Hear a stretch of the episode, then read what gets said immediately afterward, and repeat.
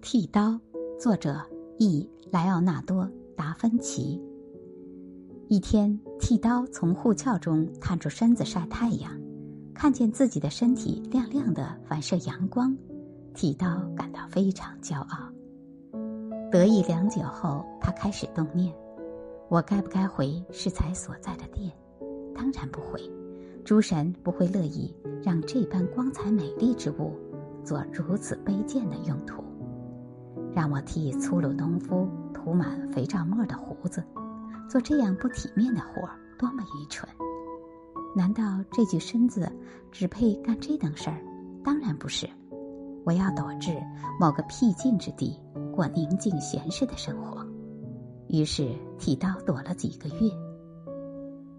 一天，他再次来到阳光下，出鞘后却发现自己已宛如生锈的锯子，表面。再不能反射灿烂的阳光。可是此时，即便痛悔自己莽撞的行为，也已无可挽回。